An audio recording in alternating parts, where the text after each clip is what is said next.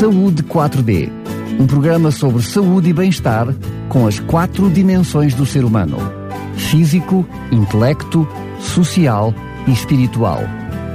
Saúde 4D, o programa que promove um bom estilo de vida.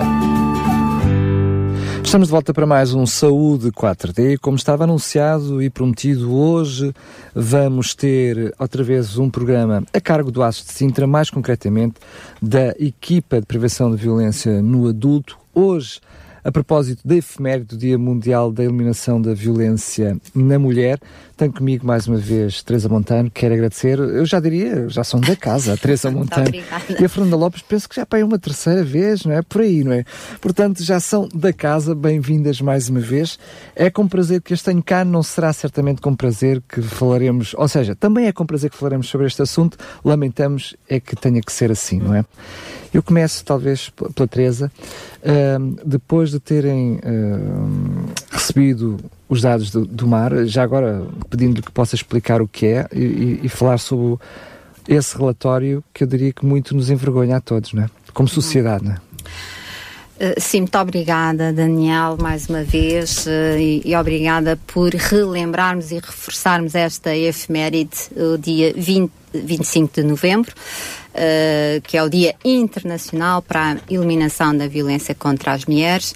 Dizer a este respeito, só uma curiosidade, que uh, este dia foi reconhecido pela ONU em 1999 na sequência de, em 1960, três mulheres terem sido barbaramente assassinadas e eram ativistas uh, e, portanto, uh, por isso foram também uh, assassinadas. Portanto, o que é que eu quero dizer com isto? Que as mortes destas mulheres também são importantes relembrarmos e que elas valem de alguma coisa. E, e cada morte de outra mulher qualquer deveria nos fazer parar para pensar a sério e todos os setores sobre esta questão. Em relação Teresa, ao, interrompê-la porque eu vou reforçar a, a pergunta para, para, os dados que me vai dar. É que é uma pergunta que provavelmente muitos homens farão uhum. estando a ouvir este programa. Porquê é que não se fala de violência? Ponto. Isso continua a falar da violência contra a mulher de uma forma, uh, eu diria, muito, não é assertiva, porque ela deveria ser sempre, mas uh, se insiste muito neste assunto. É porque, infelizmente, os números que nos apresentam esses resultados não nos podem levar a, outro, a, a outra solução se não reforçar esse assunto, porque continua a ser um problema. A violência no seu todo, mas a sim. violência contra as mulheres e jovens e agora os idosos continua a ser um problema maior, não é? Sim, sim, sim. A violência é um problema global, não é? E por isso é que um dos objetivos de desenvolvimento social, uh, desculpem, sustentável, uh, é de facto um dos, um dos seus objetivos, que é uh, o décimo, décimo sexto, que é paz, justiça e instituições fortes, portanto, reforça a questão da paz, ou seja, a não, não violência, assim como a igualdade de género, que é o quinto objetivo de desenvolvimento sustentável, um, mas reportando à sua questão, as evidências científicas de facto dizem-nos que uma em cada quatro mulheres é vítima de violência, enquanto a proporção para os homens é de um em cada 17. Portanto, uh, por questões culturais, religiosas, políticas, eh, socioeconómicas, são uma série de fatores que nós sabemos estão subjacentes, de facto, à violência. As mulheres, em número, são maioritariamente mais vítimas desta situação de violência e por isso se fala em uh, violência de género é? porque há uma desigualdade e, portanto, a, a, mulher tende a ser sempre, com mais frequência, vítima uh, dessa violência. Por isso nunca é demais falarmos sobre estes assuntos. Eu Nunca é demais interromp... e não se esgota, infelizmente. eu, eu, interrompi apenas porque é importante fazer este sublinhado. Estava a falar precisamente do relatório do mar. Sim. Explicando é um pouquinho o que é, que é o mar. A Associação da União das Mulheres, Alternativa e Resposta. Uh, eu, eu, depois peço à, à, à, colega, à doutora Fernanda, para me complementar. Portanto, segundo o relatório preliminar deste observatório, que é de janeiro a novembro, De 1 de janeiro a 20 de novembro, a 20 mais de novembro, precisamente. mais precisamente. 24 mulheres foram assassinadas em Portugal e outras 16 viram a sua vida a ser atentada. Isto dá uma média de 2,18 femicídios, ou seja, por mês. É? Portanto, e subdiagnosticado. Sabemos sempre que a violência é subdiagnosticada e volto a relembrar a questão da, da imagem do iceberg. O que sabemos da violência, infelizmente, é sempre a ponta do iceberg. Há muitas mortes que não são diagnosticadas como decorrente de situações de violência. Há deficiências que acontecem e não são diagnosticadas como decorrentes de situações de violências. E há outro, muitos outros problemas de saúde que também não são diagnosticados com precisão eh, a, a, respeito da violência que está subjacente. Mas penso depois a doutora Fernanda poderá... até, até para percebermos depois quais são as causas, muitas vezes, de, não termos esse conhecimento. Certamente algumas delas são conhecidas. Eu pedi à doutora Fernanda, porque sei que também tem os dados para Sintra. Estes dados que a Teresa nos deu são dados a nível nacional, mas Sintra não pode sorrir para estes dados, pois é? Não, Sintra não pode sorrir, uh, infelizmente. Uh, portanto, este estudo da, da Omara uh, é feito apenas baseando-se nas notícias que saem nos jornais. Portanto, são dados de homicídio em mulheres, portanto, femicídio, e são dados de tentativas de homicídio, só de, de, dirigidos contra mulheres. E, e, e, fazem uma, uma apreciação global. Este, este, estudo já é feito pelo menos há, há três anos e verificou-se que globalmente uh, tem, uh, de, 17 para, de 2017 para 2018 houve um aumento do número de, de, de mortes. Em 2017, em período homólogo, portanto, de 1 de janeiro a 20 de, de novembro, tinha havido 18 uh, eh, mortes e neste ano já, já subiu para 24. Uh, eh, em Sintra uh, é um conselho que tem, teve neste período, claro, um homicídio e duas tentativas de homicídio.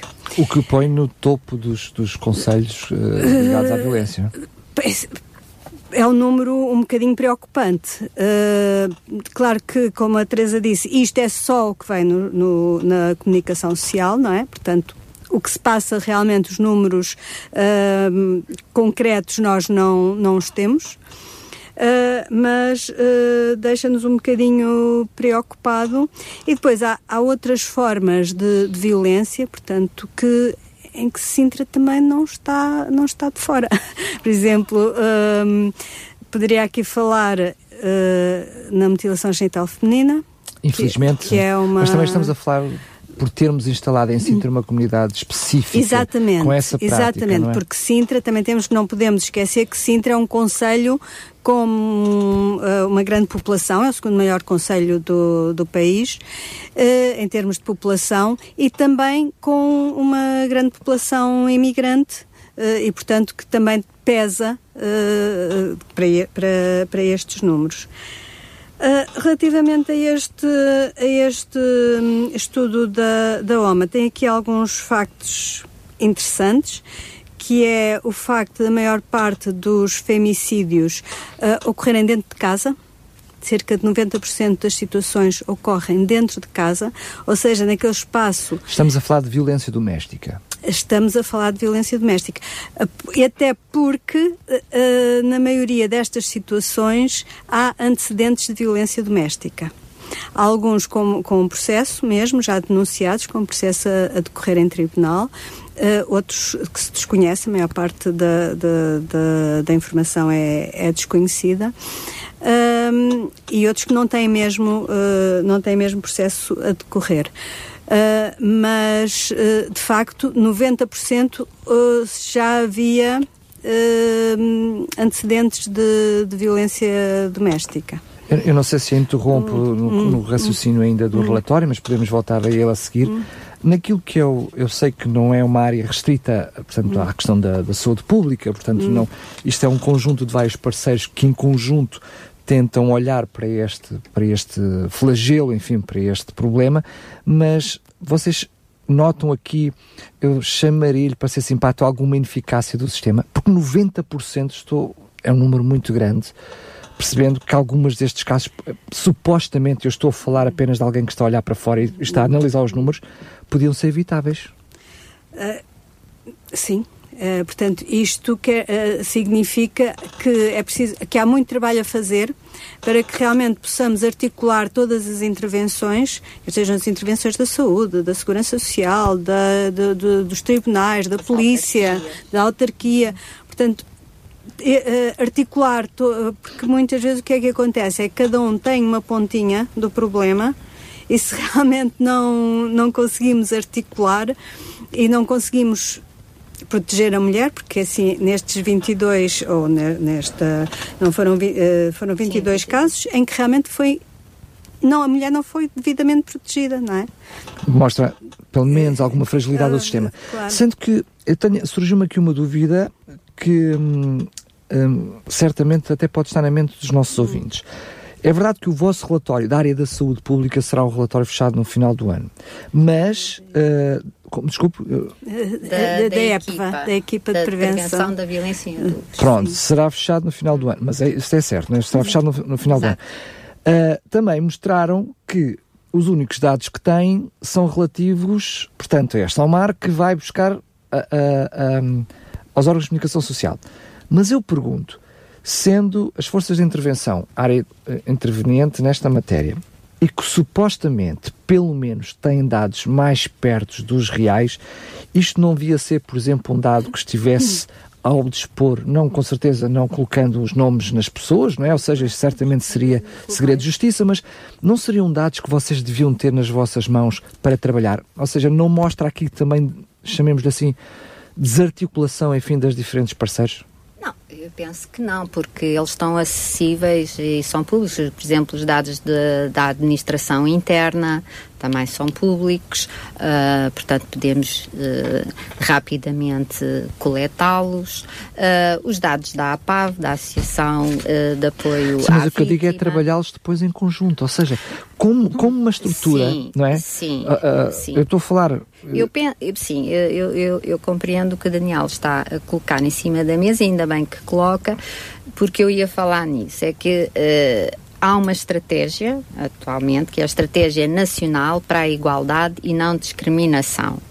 E que é uma estratégia, portanto, nacional e que implica todos os setores, de facto, para trabalharem este problema e que é de 2018 a 2030. Portanto, tem um prazo de tempo alargado, precisamente para haver sustentabilidade uh, nas, nas intervenções e também se conseguirem, em princípio, uh, melhores resultados uhum. no combate e na prevenção.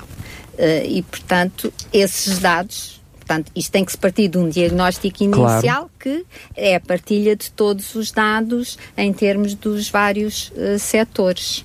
Entendo, entendo. A questão é que muitas vezes um trabalho em equipa analisando estes dados, porque eu diria, chamamos-lhe aqui uma equipa multidisciplinar entre segurança pública, eh, eh, entre saúde pública, entre segurança, segurança sim, pública, sim. enfim, autarquias, assim, todas as entidades com alguma responsabilidade mais direta, enfim, e nestes relatórios e na análise destes relatórios, muitas vezes trabalhando em conjunto podem, e em articulação, porque é que não é só fazer uma análise no final do ano, digamos assim, ou perceber o que é que pode ser feito, eu diria uma articulação continuada, um trabalho continuado para debater este flagelo, porque eu, eu, eu muitas vezes sinto, mas aliás, estou a fazer a pergunta às pessoas certas. Sinto que, que compreendo perfeitamente porque é que a saúde pública, a área da saúde acabou por ter um papel importante. Na altura, este, eu diria, desculpem a expressão, era um filho que estava sem, sem uh, ao abandono, mas eu acho que é uma responsabilidade tremenda para apenas estar nas vossas costas. Não está nas nossas hum. costas, nem nós assumimos isso. Portanto, nós o que dizemos, isto é um problema também da saúde, mas é um problema de todos nós. É um problema da comunidade, das comunidades. Porque a violência transversal a qualquer país, a qualquer faixa etária, a qualquer estrato socioeconómico e, portanto, todos os setores vão se confrontar com situações destas e, portanto, é um, é um problema que cuja solução está em todos nós. Uh, claro que a saúde terá responsabilidades específicas, a educação também, as forças de segurança também, as autarquias também. Uh, possivelmente os governantes terão aí mais responsabilidades, mas como lhe disse, há esta estratégia nacional que penso que será uh, já uma esperança maior para uh, a resolução desta, desta situação. Mas é, um, é uma, um problema que diz respeito a todos nós. Ninguém pode dizer que não é responsável, até o vizinho, não é? Até nós, enquanto cidadãos, se sabemos de uma situação, e se nos calamos e ou se não falamos com as pessoas, se não Quanto orientamos. Muito somos co-responsáveis. Somos co-responsáveis, claro. exatamente. Actuar com ela. Um, eu sei que é uma pergunta de difícil resposta, mas serve apenas para a nossa reflexão. Um, o facto de nós termos uh, aumento de casos de morte e também de casos de violência ou de tentativas Uh, olhando também para uma imprensa que nos últimos anos tem sido cada vez mais sens sensacionalista, estes dados devem-se a uma maior, uh, a mais casos, ou seja, mais violência, deve-se a maior informação, deve-se a maior sensacionalismo. Uh, vocês têm alguma noção um pouquinho de tudo? Eu vou responder e depois a doutora Susana da Saúde Pública responderá com mais evidência científica. É assim, eu tenho sempre muito receio em colocar as coisas nesses termos, porque, como disse, uh, o que sabemos é a ponta do iceberg. O facto de termos mais situações, o que eu costumo dizer é que pode ser devido e, e, provavelmente será, é que as pessoas estão mais sensibilizadas, uh, sabem melhor uh, exercer os seus direitos e os seus deveres de cidadania, uh, estão mais informadas, portanto, conseguem sinalizar ou denunciar mais estas situações. Por isso, Acho que esses dados têm que ser sempre analisados com sensibilidade, com cautela e não dizer logo que temos um grande aumento. Porque nós sabemos que o que, o que, a violência continua a maioritariamente invisível. Isso é que são as evidências científicas. Portanto, se surgirem muitos, a mim não me espanta, porque é o que está invisível está-se a tornar visível. E isso, para mim, na minha opinião, isso é positivo. É, é sinal que estamos a caminhar, e isto é o processo, para a tolerância zero em relação à violência, qualquer tipo de violência, mas sobretudo a que é mais predominante que é contra as mulheres claro. e as raparigas. Claro, uh, doutor só, Deixa só acrescentar aqui que, que, realmente nós estamos a falar, apesar de tudo, pequenos números, não é? 22, 24 e às vezes uh, um aumento de um de um ou dois casos acaba por, por eh, em termos percentuais, eh, ter um valor eh, significativo, mas em termos reais não, não há uma diferença muito, muito grande. Portanto, o facto de em 2017 ter havido menos dois casos ou menos três casos do que em 2018, não significa necessariamente que a violência tenha aumentado uh, ou que esteja a haver melhores diagnósticos. Eu percebo, eu percebo perfeitamente. Um... A questão é que, independente das pessoas que vão estando nessas duas cadeiras, quer seja nesta área do adulto, quer seja na área infantil, todos os anos eu vou estando aqui a fazer programas e, e, o resultado é o mesmo. Aumenta, aumenta, aumenta, aumenta. Percebo perfeitamente o que está a dizer. Talvez pudéssemos reformular. Eu, como sou psicóloga, gosto de reformular as coisas, que é dizer temos mais visíveis não sei quantos casos, estão mais visíveis não sei quantos casos, em vez de dizer que aumenta, porque o, a ponta do iceberg, não é? Uh, no fundo, ou seja, estamos a ver mais o iceberg, não, não, é, não é tão invisível. Portanto, estamos a tornar mais visível o que estava uh, escondido. Eu percebo, é sempre. Eu não, estava escondido. Quem sou eu para estar. A, vocês é que são os profissionais. Mas, isso é é? Mas vou-vos dar, uh, uh, eventualmente, uma outra perspectiva, ou possibilidade de uma outra perspectiva. Por outras razões. Por outro lado, se olharmos para uma situação profissional, ou seja, se eu perceber que há ali uma porcentagem da ponta do iceberg, essa ponta aumentando pode significar que o iceberg também está maior. Pode ser uma possibilidade. Por outro lado, uma outra realidade que nós temos assistido é sobretudo a violência nas, nas escolas, a nível infantil. E essa sim, uh, há relatos dela, dela estar a aumentar. Por exemplo, a violência no namoro. Uh, há relatos, há algumas, alguns dados que nos diz que ela está a aumentar. Não é apenas, estamos a falar de, de, de faixas etárias que tendem a não esconder, ou seja, no adulto nós sabemos que, aliás, podemos falar nisso mais um bocadinho, mais à frente, que é, uhum. acho que é importante, reforçar, mais ou menos, sublinhar a importância de denunciar as coisas, ou seja, de não permitir, e o quanto antes melhor. Mas, fechando aqui este parênteses dentro do parênteses, ou seja, dentro da área das crianças e, sobretudo, dos jovens, adolescentes, uh, há dados que a violência está a aumentar. E eu, como não conheço, faço, por isso é que eu estou a fazer estas uhum. perguntas, pode haver a tendência, ou pode haver aqui outros fatores na sociedade, uh, sei lá, crises, uh, não, não, sei, estou literalmente a, a, pensar em voz alta, que possam levar a, maior violência. Por isso a minha insistência na pergunta, foi só por isso. Sim. Um... Em relação à violência entre jovens, à violência no namoro, isso há várias uh, causas também subjacentes. Mas uh, do que a evidência nos mostra e nos revela é que, maioritariamente, esses jovens, essas crianças também estão em contextos onde a violência existe. Ou em contextos familiares próximos ou mais alargados, ou em contextos sociais também e, portanto, reproduzem modelos uh, que, um, ehm, que foram violentos Percebo, também. claro. Uh, Mas então mostra que, que hoje continua a haver esses modelos, não é? Sim. É? E portanto, se nós vemos. Assim. É, pronto, podemos, eu percebo o que diz, não podemos dizer à partida se há mais violência nos jovens que há mais modelos em casa. Eu não posso fazer essa, essa ligação direta, não é? Percebo isso.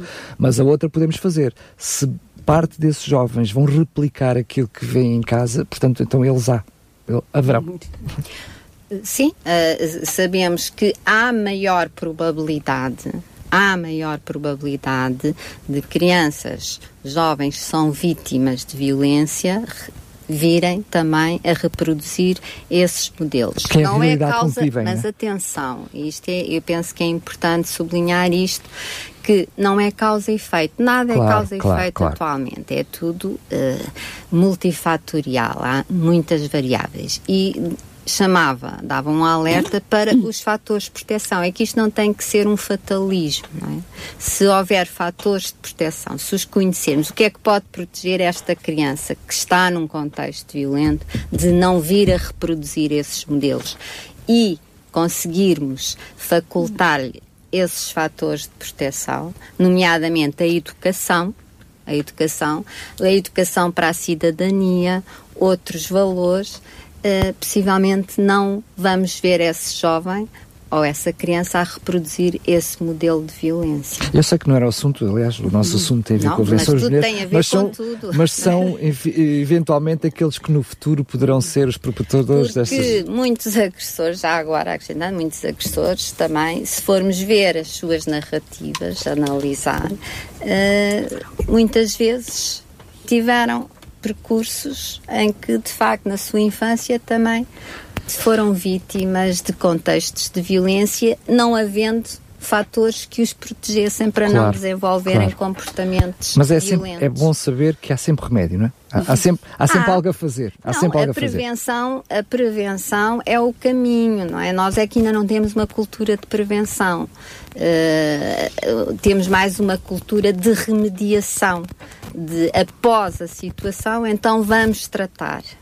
É? E temos exemplos noutras áreas. Sim, sim, temos eu... exemplos noutras áreas. Não temos uma cultura, uma tradição de prevenção. A saúde pública tem.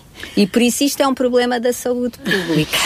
e não só, não só. Sim. Mas uh, a verdade é que nós, eu acho que até é uma questão cultural, nós agimos muito e somos, uh, temos grande capacidade de, de, agir no momento, de resolver, de remediar.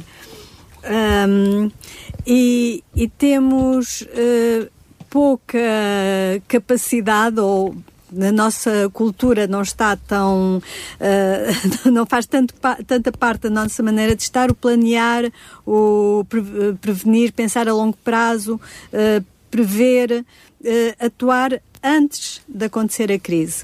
Uh, e daí que, que a crise aconteça e, e só se pensa mas, nela nessa. Mas nesta área é um fenómeno interessante, é porque normalmente isto é progressivo.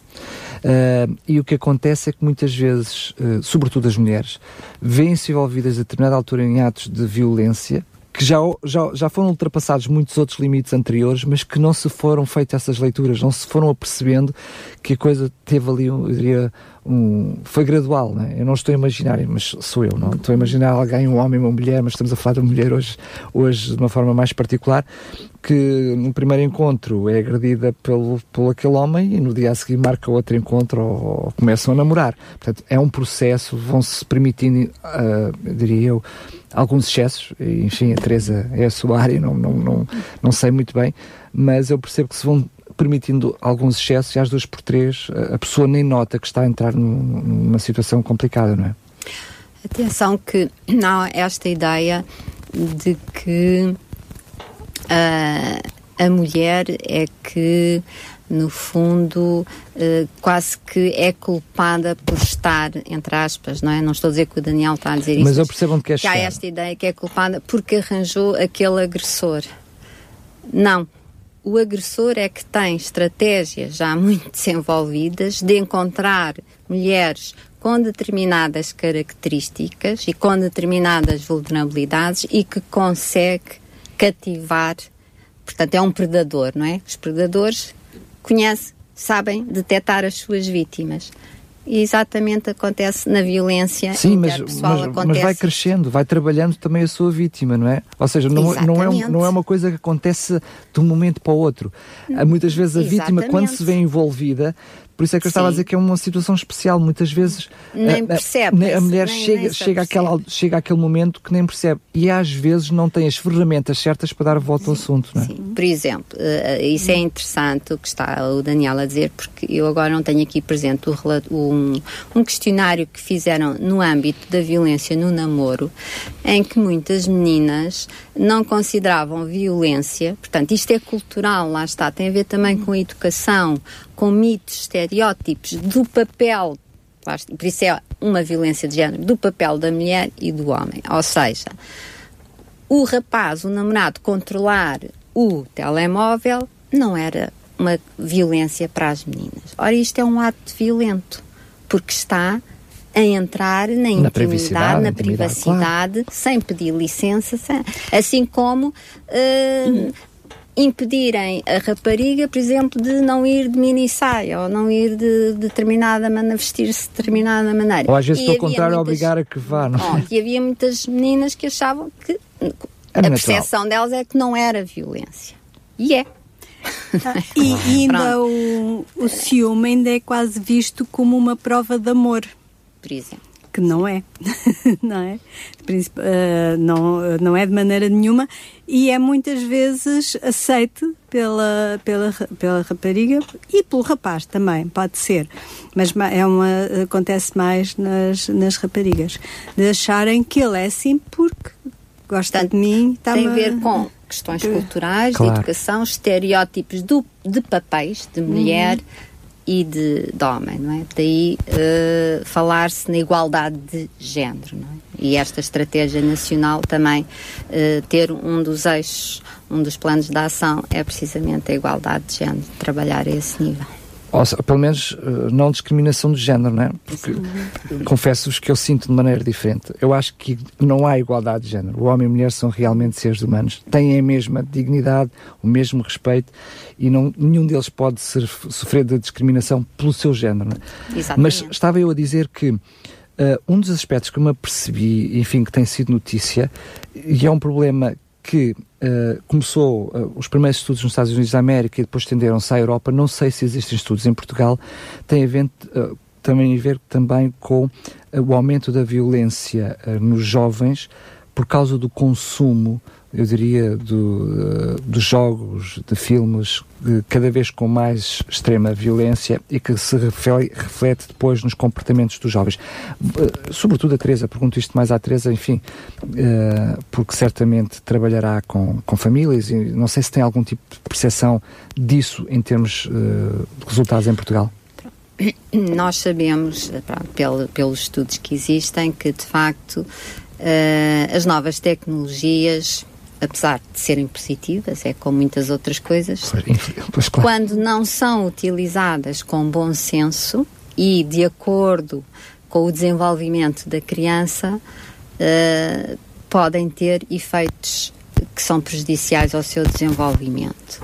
Aqui as neurociências ajudam-nos muito, não é? Porque sabemos que de facto, eh, até a luz, não é? A, luz dos, dos telemóveis, uh, numa criança pequenina, se tiver, por exemplo, na, antes de se deitar, a brincar no telemóvel ou no tablet, que muitos pais gostam uh, para entreter a criança, que ela não vai conseguir dormir, vai ficar muito mais, mais hiperestimulada.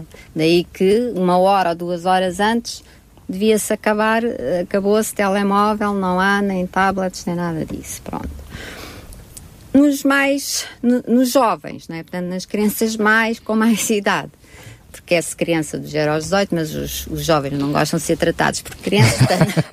nos jovens sabemos não é? e, e, que há uh, já dependência de, de determinados jogos se de facto não houver uma monitorização da parte dos pais, das famílias, relativamente ao tempo de utilização. Uh, Desses, e, para além do tempo dessa, que eu percebo desses, a sua questão, sim, o próprio conteúdo em si, não é? o, o próprio, próprio, conteúdo, conteúdo em si. Sim. Claramente vemos pais Mas, a comprar jogos que deviam ser para maiores de 18 anos para crianças de 12, 13 e, e, e compram-nos eles para os filhos poderem jogar, quer dizer, são coisas. Uh, sim, eu não vou muito pela culpabilização vou mais pela responsabilização e alertar os pais para se informarem junto de profissionais de saúde ou outros profissionais que tenham confiança, como professores, etc., para saber se determinados conteúdos são ou não adequados para os seus filhos, porque depois pode dar, de facto, patologias, pode dar uh, graves dependências que são depois difíceis de tratar. penso que a minha colega, a doutora Fernanda, até tem um ou outro caso, acho que, não é? De situações que acontecem. Uh, não, não particularizando aqui, Sim, mas uh, sabe-se que, uh, que, de facto uh, a dependência agrava, pode agravar determinadas patologias. Por exemplo, um jovem pode ser perfeitamente, pode estar perfeitamente equilibrado e ter alguma geneticamente ter ou uh, congenitamente ter alguma lesão, mas que está completamente adormecida e que pelo uso compulsivo de determinadas substâncias aquele uh, genezinho estava lá adormecido, é despertado, é despertado e, e, portanto e vai provocar uh, outro tipo de, de, problemas que poderiam nunca, nunca vir a, a, a existir se não estivessem associados a, a, determinadas dependências, sejam elas quais forem. E eu percebo que estamos a falar apenas até pelo uso em si, nem, uhum. até pondo de parte o conteúdo. Sim, sim, sim. Mas eu imagino acontece, por exemplo, na área da alimentação e muitas outras áreas, em que muitas vezes a saúde faz um trabalho muito grande para divulgar aquilo que deve ser uh, o pequeno almoço correto, hum. qual é a, alimentação adequada, mas depois temos uma sociedade Uh, enfim, as marcas todas a fazer um trabalho, eu diria exatamente o oposto, e acaba por ser um trabalho inglório. E nesta área da violência, eu tenho vindo a perceber também algo muito parecido. Por mais informação que haja, por mais uh, que se tente explicar o que é que é violência o que não é violência, uh, a doutora Teresa hoje até deu aqui alguns exemplos, eu diria bastante caricatos, mas que são reveladores daquilo que muitas vezes leva as pessoas a achar que é violência ou não. E depois eu vejo uma novela que mostra que determinada reação leva a outra determinada reação e que é, passa para a violência. Os, os filmes mostram a todo momento que se reage de uma forma violenta os jogos reage de uma forma violenta. Ou seja, há, há aqui, eu diria, desculpem lá, as pessoas quase um julgo desigual muitas vezes entre aquilo que é a informação cada vez existe mais e depois uma, uma sociedade, enfim, que cada vez, através dos seus conteúdos, eh, cada vez é mais violência.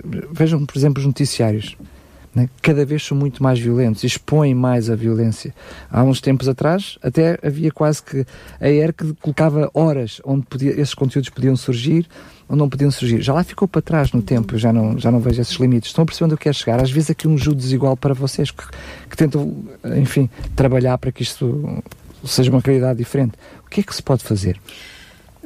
Continuo a dizer que isto é um dos objetivos de desenvolvimento sustentável, portanto é a nível mundial. Claro, sim, sim. Portanto, não somos só nós que vamos resolver claro, isto. Claro. Portanto, nós esperamos que governantes e que outras e políticas que possam Mas, ajudar eu até digo nós, né? Porque nós quem nos está a ouvir, não é? Todos. Sim. Uh, agora, o, o, que está a colocar é muito interessante. Uh, porque isso é mau, ou seja, esses conteúdos são maus se forem vistos passivamente sem crítica. Porque se eu tiver um ambiente familiar, só que isto, claro, não é generalizável ainda, mas se eu tiver num ambiente familiar que comente ou critique ou diga, olha, isto é lixo, a gente nem vai ver, ou nos momentos dos anúncios retira o som, retira ou desliga, porque sabemos que o período de anúncio às vezes é 15 minutos ou mais e são quase uma, é quase telenovela também. Se houver este contexto, isso não vai ter influência. O problema é sermos passivos perante as notícias, perante os anúncios. Claro, e essa passividade é que até é altamente prejudicial. Eu ainda iria mais longe. À democracia participativa. A uma democracia de facto verdadeira. Porque as pessoas estão muito passivas, não têm capacidade reflexiva, não têm capacidade crítica em relação ao que lhes faz mal também. É verdade, dá a sensação que vivem pelo estímulo né? uh, sensorial e não refletivo, diria eu. Não, uh, não, é que uh, realmente está provado que não é por, por, se ver alguns filmes ou algumas uh, telejornais em que o conteúdo é, é, mais violento, não vai provocar violência se houver um, um ambiente social. Uh, afetivo, afetuoso, preocupado. Uh, e, portanto, se, se, uma criança crescer dentro de um ambiente uh, de, de, amor, não é por ver alguns filmes ou alguns programas mais violentos que ela se vai tornar violenta, não é? Portanto, é, é, de facto muito, como dizia a Teresa, quando a violência depois não há crítica, não há uh, filtros. Não há filtros. Exato. Acabam por ser consumidores mas, passivos. Nós estamos a falar desses fatores de proteção, mas uhum, o problema sim. é que também acontece, não é? Nós, a Teresa acabou por falar de um fenómeno que é termos os tablets já a educar as nossas crianças, não é? Ou seja, porque eu preciso, enfim, de lavar a louça, ficas no, tab no tablet, preciso Pronto, de varrer o chão, não é? É uma, uma realidade. questão que hoje até foi falada, eu por acaso ainda não tenho informação suficiente, mas que é as políticas de conciliação vida familiar, vida profissional. Claro. Pronto, se tivermos melhores políticas a esse nível, também poderemos. E também são as nossas escolhas, não é? Também são as minhas também escolhas. são as nossas é? escolhas. Mas Se eu em casa tiver 10 televisões em vez de uma, se calhar não. Mas, mas os tablets e as, os computadores e as televisões também têm programas fantásticos. Também. Claro, claro. E, do, e que permitem um desenvolvimento, desenvolvimento grande e estimulante claro que, sim, claro que, sim. que aqui há 10 anos atrás não, não havia. Claro. Eu queria falar do assunto, porque o nosso tempo está a correr, que acho que é bastante pertinência. A Teresa falou uh, em alguma coisa que, que eu fixei, que é uh, um, há mais casos, ou temos conhecimento de haver mais casos, porque está convicta de que há mais denúncias e que se sabe mais. Eu, portanto, gostaria de, de, de sublinhar aí, porque uh, sabemos que, infelizmente, muitos destes casos, como vimos, até podiam ser uh, evitados. Uh, se existisse, eu diria, um, um, sistema a funcionar de uma forma melhor, ou pelo menos mais, uh, mais eficaz, mas também não é menos verdade que muitas vezes a mulher, mulher e homem, acho, acho até que estatisticamente o homem tem mais dificuldade em divulgar quando a violência é contra o homem do que a mulher, mas a mulher tem muitas vezes, por vários fatores, dificuldade de denunciar uh, estas situações ou até de uma forma atempada. O que é que podemos dizer a estas mulheres que nos estão a ouvir?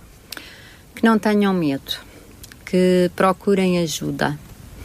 Uh, ajuda de profissionais em quem tenham confiança. Os profissionais de saúde são dos profissionais que estão na primeira linha e que poderão, de facto, ajudar quase preventivamente, uh, ou preventivamente mesmo, uh, e o ideal uh, é mesmo partilhar, partilhar o que estão a sentir, as suas preocupações, os seus medos, os seus receios, para serem devidamente encaminhadas uh, e apoiadas, é evidente. E já há várias organizações que também trabalham nesta área, a Associação de Apoio à Vítima, a Associação das Mulheres contra a Violência, a UMAR, Portanto, há várias, felizmente, há várias organizações não governamentais que poderão também ajudar. Há telefones, linhas de telefone gratuitas, portanto, eh, já há eh, na sociedade, felizmente, eh, possibilidade destas mulheres poderem recorrer à ajuda. Eu sei que é difícil falar, sabemos, por, também por estudos feitos, que não é fácil, não é fácil para uma mulher falar sobre o assunto ao contrário do que se pensa, mas que já há, portanto, dizer-lhes a elas que já há muitos profissionais que estão sensibilizados e que as podem ajudar. Não fiquem sozinhas com o problema. Nós estamos cá para ajudar, apoiar e impedir que situações mais graves aconteçam e impedir que a violência aconteça também. Porque é essa a nossa missão. Na realidade, a denúncia não está a ajudar só a mulher, eh, também está a ajudar o agressor, não? É? porque pode claro. haver uma intervenção sobre o próprio Exatamente. e não, não resolve-se, eu diria, eh, dois problemas de uma só vez. Sendo que dentro da área da saúde também, eu acho um, um fator bastante pertinente é que muitas vezes pode haver, eu diria, o início de, de, de tudo aquilo que mais à frente pode ser uh, um, um, femicídio. Mas antes lá atrás, uh, através da terapia familiar, através de uma consulta uh, um psicólogo, todo este trabalho, mesmo que sejam apenas indícios, pode começar a ser trabalhados, não é? E aí provavelmente muitos dos que nos estão a ouvir uh, podem, eu diria, estar mais à vontade, porque na altura de denunciar eu percebo que haja mais problemas, haja mais medos, mais receios, mais incógnitas. Não queremos fazer mal ao outro, queremos que o meu problema acabe, mas não queremos que haja nenhum mal ao outro. Mas nesta fase, eu diria, mais precoce, Uh, provavelmente não haverá tanto medo, porque ainda estamos a tentar resolver um problema que, que ainda não está instalado, mas que pode estar aí, não é? Exatamente, exatamente. Uh, por isso é que eu estava a, a, a salientar a questão de, uh, de quem está com alguma situação e que se sente desconfortável, sente que a sua saúde também está a ser afetada por essa situação quer fisicamente, quer mentalmente. A pessoa pode começar até com a somatizar, como nós costumamos dizer, com mais dores de barriga, com, com dores de cabeça, com dores de estômago. Com ansiedade, ansiedade, com ansiedade, por exemplo. Por exemplo que, sim, é, ansiedade, é, muita ansiedade, exatamente. Há um estudo nacional que, que demonstra que a ansiedade é o, nosso, é o nosso maior problema de saúde mental. E o que está por trás da ansiedade, acho que convém sempre saber. saber. exatamente. Claro. Portanto, e muitas vezes nós, a própria pessoa nem sabe, e eu digo nós porque nós em qualquer fase da nossa vida passamos por situações mais críticas e até por situações violentas, uh, 70%, isso há estudos, uhum. não é? 70% das pessoas Uh, vão sofrer em qualquer altura da sua vida uma situação. Algum tipo de violência. Exatamente. Portanto, se isto nos suscita este tipo de de, de um, sintomas, uh, não, não sabemos bem, não temos consciência bem do que é que está a passar, de facto, o mais importante é procurar falar sobre o assunto, partilhar e, sobretudo, com, uh, penso eu, não é? Mas uh, uh, quem está com o problema é que terá que saber decidir se será melhor com os familiares, se será melhor de facto com os profissionais, mas penso que os profissionais poderão estar mais capacitados também para orientar e para encaminhar as situações. Ah, isso é garantido porque cada um terá a sua opinião, não é? Isso é um, é um fato. Todos serão médicos, certamente, e psicólogos, não é?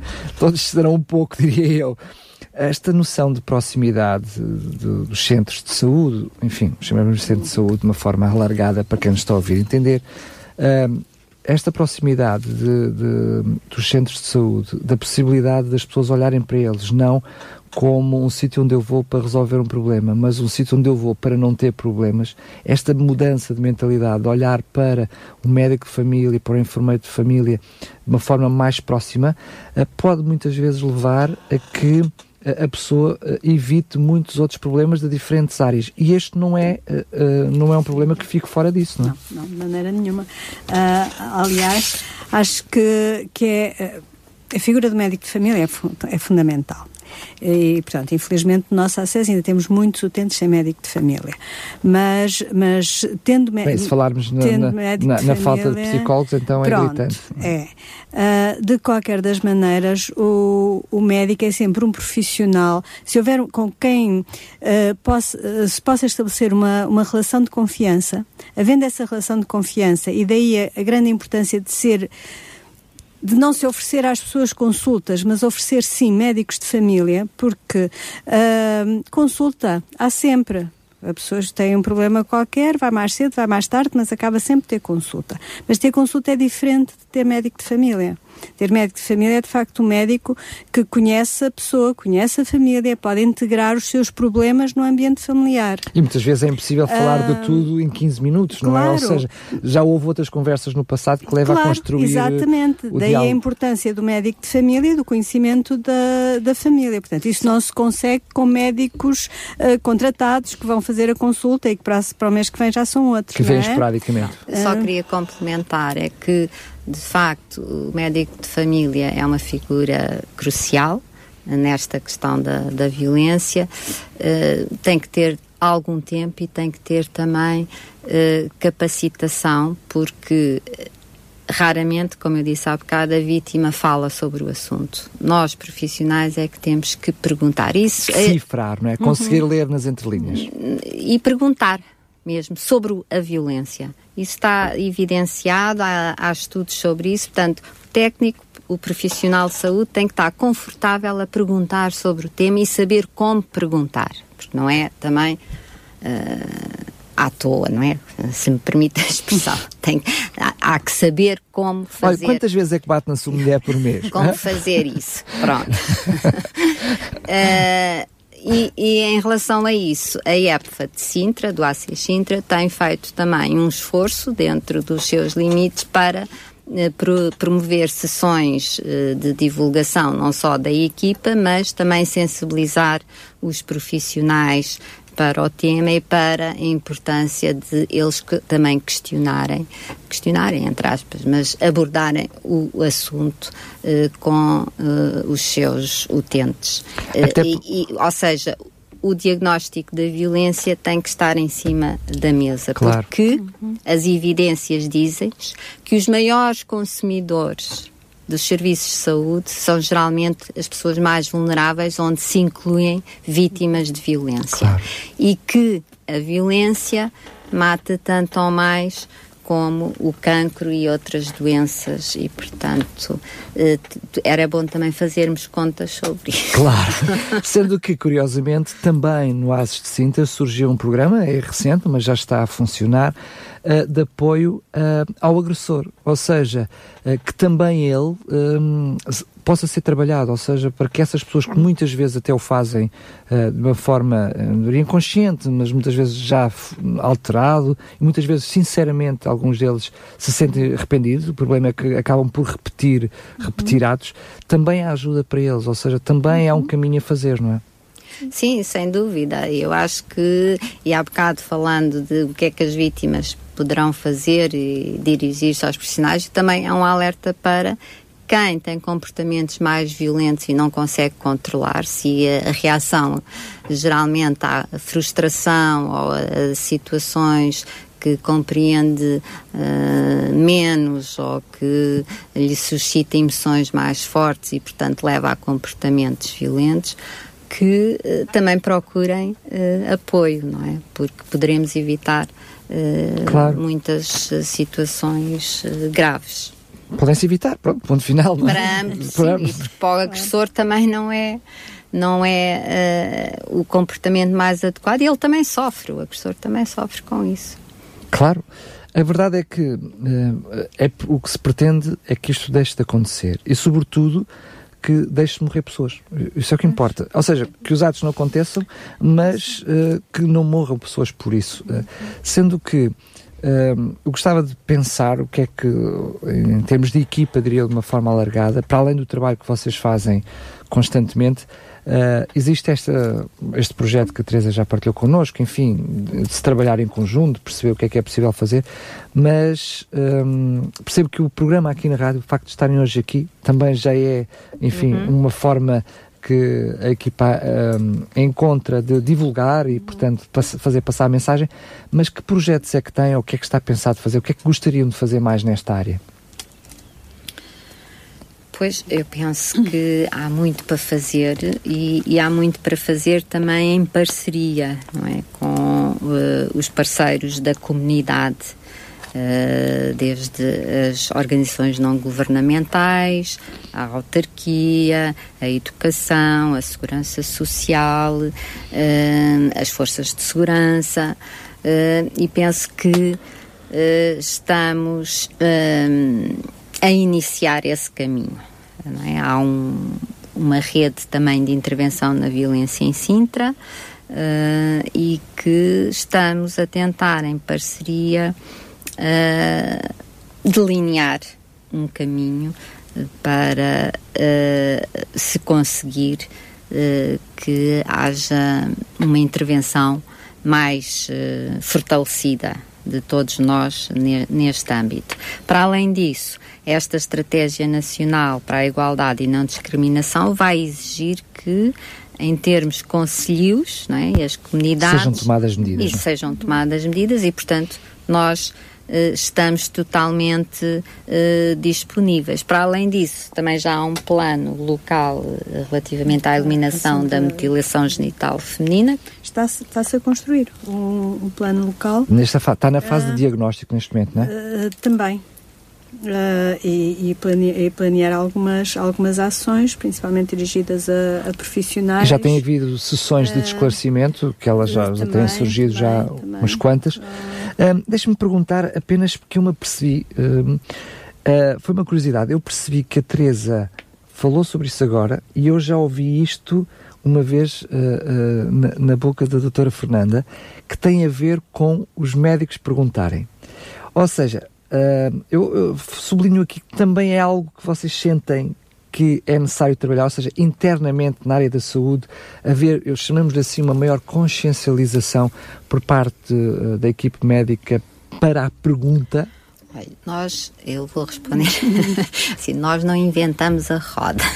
Eu costumo dizer, vamos ver o que é que o estado da arte nos diz sobre esta matéria. As evidências científicas, até hoje, 5 eh, de dezembro, dizem-nos que é preciso capacitar os profissionais de saúde para perguntarem sobre esta questão.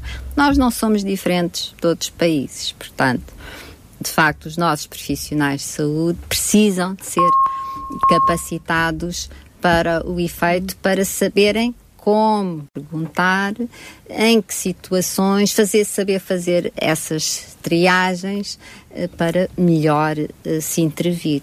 Porque, uh, doutora Fernanda, eu lembro-me uma vez ter falado também sobre esta questão da pergunta e já tinha alguns dados, ou pelo menos alguma percepção do resultado da mesma, porque normalmente quando o médico pergunta, obtém uma resposta, uh, não é? Sim, isso está, está demonstrado em, em estudos uh, internacionais que uh, os médicos até são os profissionais que estão em que as, as, vítimas normalmente referem como sendo as pessoas em quem podem confiar e falar sobre, sobre este problema. Claro, que se a pessoa disser que chega lá, estou, estou com dor de cabeça e o médico receitar a aspirina, pronto, não, não, oh, não chegamos a lado nenhum, está, não é? Ou uma, aquela, uma situação que estou-me a lembrar que a pessoa está ansiosa, pronto, toma o Victan ou, pois, pois. ou outro ansiolítico Exato. e não, não vamos perguntar, não queremos aprofundar ou não temos tempo, não sei. Pronto, isso são questões também a avaliar.